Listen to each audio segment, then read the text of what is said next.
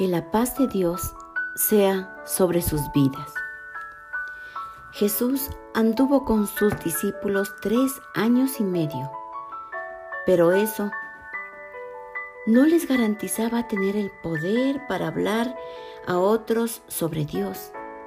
Aún más, ellos escucharon atentamente sus enseñanzas, pero el conocimiento tampoco es poder. Por esa razón, el Señor Jesús, después de su resurrección y antes de ascender a la diestra de su Padre, les dijo lo que está escrito en la Biblia en Hechos 1.8. Pero recibiréis poder cuando haya venido sobre vosotros el Espíritu Santo y me seréis testigos en Jerusalén, en toda Judea, en Samaria y hasta lo último de la tierra. En los versículos anteriores de este capítulo se evidencia que el poder del que habla Jesucristo es el bautismo en el Espíritu Santo. Y eso es lo que les pidió que esperasen antes de irse de Jerusalén, que fue la ciudad donde ellos habitaban. La promesa del Padre.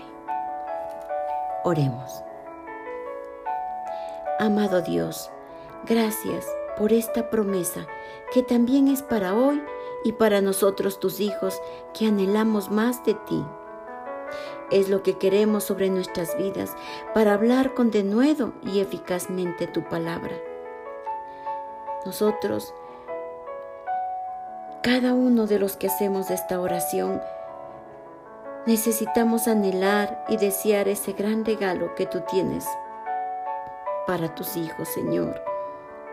Por eso te pedimos, Dios mío, que nos bautices con el Santo Espíritu de Dios, porque queremos ser útiles para tu reino. Te lo pedimos en el nombre de nuestro amado Señor Jesucristo. Amén.